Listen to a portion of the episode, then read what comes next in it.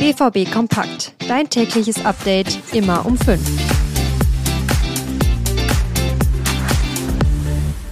Die Königsklasse ist wieder da. Der BVB ist heute Abend zu Gast bei Paris Saint-Germain. Die sind Favorit, man kann sich also auf einen heißen Fight einstellen. Dafür muss der BVB aber alles reinhauen. Wir sprechen heute natürlich über das Spiel und hören uns die Stimmen von Edin Terzic, Sebastian Kehl und Gregor Kobel an. Also, rein in eine vollgepackte Folge BVB Kompakt heute. Ich bin Theo Steinbach. Guten Morgen. PSG gegen BVB, Flutlichtspiel, Champions League. Heute um 21 Uhr wird das erste Champions League-Spiel des BVB diese Saison angepfiffen. In der sowieso schon schweren Gruppe ist PSG der vermeintlich härteste Gegner. Und der BVB kommt nicht gerade aus vier Bundesligaspielen, die den Parisern unbedingt Angst machen müssen. Aber zumindest haben die Dortmunder am Wochenende einen Sieg geholt. PSG hat verloren.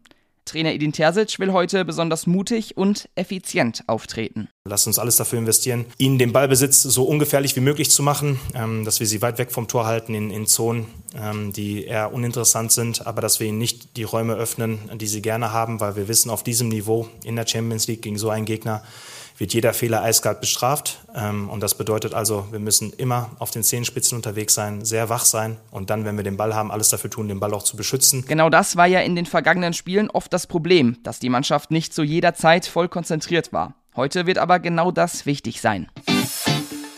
Bei PSG spielen einige Weltstars. Besonders die schnelle Offensive mit Mbappé, Colomouani und Dembélé ist gefährlich schnell. Da muss der BVB hinten richtig wachsam sein. Sportdirektor Sebastian Kehl erwartet starke Pariser, bleibt aber optimistisch. Ich glaube, dass diese Mannschaft auch in dieser Saison angetreten ist, um den Titel zu gewinnen. Dafür sind sie so zusammengestellt. Dafür haben sie erneut im Sommer knapp 350 Millionen investiert. Und deswegen wissen wir, welche Aufgabe morgen uns auf uns wartet. Aber nichtsdestotrotz fahren wir mit breiter Brust dorthin und wollen dort was mitnehmen. Laut Kehl geht es vor allem darum, den Gegnern wenig Räume zu geben und vorne immer wieder für Entlastung zu sorgen. Aber wenn wir jetzt gerade schon über das Weltklasse-Team von PSG geredet haben, Borussia Dortmund hat natürlich auch einen guten Kader, der international schon oft gezeigt hat, dass er mit vielen Teams mithalten kann.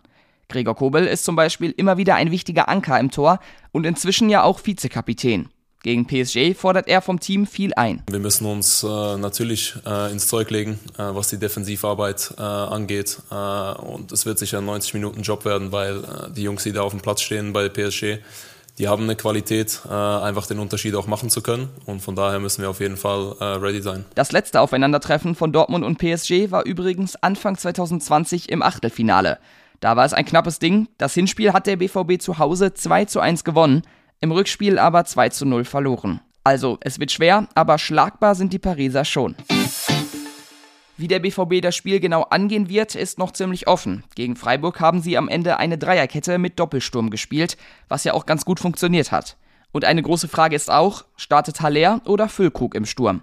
Haller konnte diese Saison bisher noch gar nicht überzeugen. Füllkrug war am Samstag nach Einwechslung ganz gut und hat auch direkt eine Vorlage gemacht. Für ihn wäre es das erste Champions League-Spiel seiner Karriere. Er kommt aber aus einer Verletzung. Edin Terzic sagt das zur Stürmerfrage. Niklas hat ähm, signalisiert gehabt, dass er 30 Minuten spielen kann und das haben wir dann auch äh, genutzt und das hat er richtig gut gemacht und das hat er auch gut ähm, verarbeitet und da werden wir dann morgen, morgen gucken, ob es dann für mehr reicht ähm, und da werden wir im Austausch bleiben und dann die Entscheidung treffen. Übertragen wird die Begegnung heute übrigens auf Prime Video. Da geht es um 20 Uhr mit der Vorberichterstattung los. Wenn ihr mehr zum Spiel oder generell zum BVB wissen wollt, dann schaut doch gerne auf unserer Homepage oder auf Social Media vorbei. Und gebt uns zu diesem Podcast hier auch gerne Feedback in Form einer Bewertung oder eines Kommentars. Das wäre echt klasse. Ich bin damit raus für heute. Auf einen erfolgreichen Start in die Champions League und bis morgen.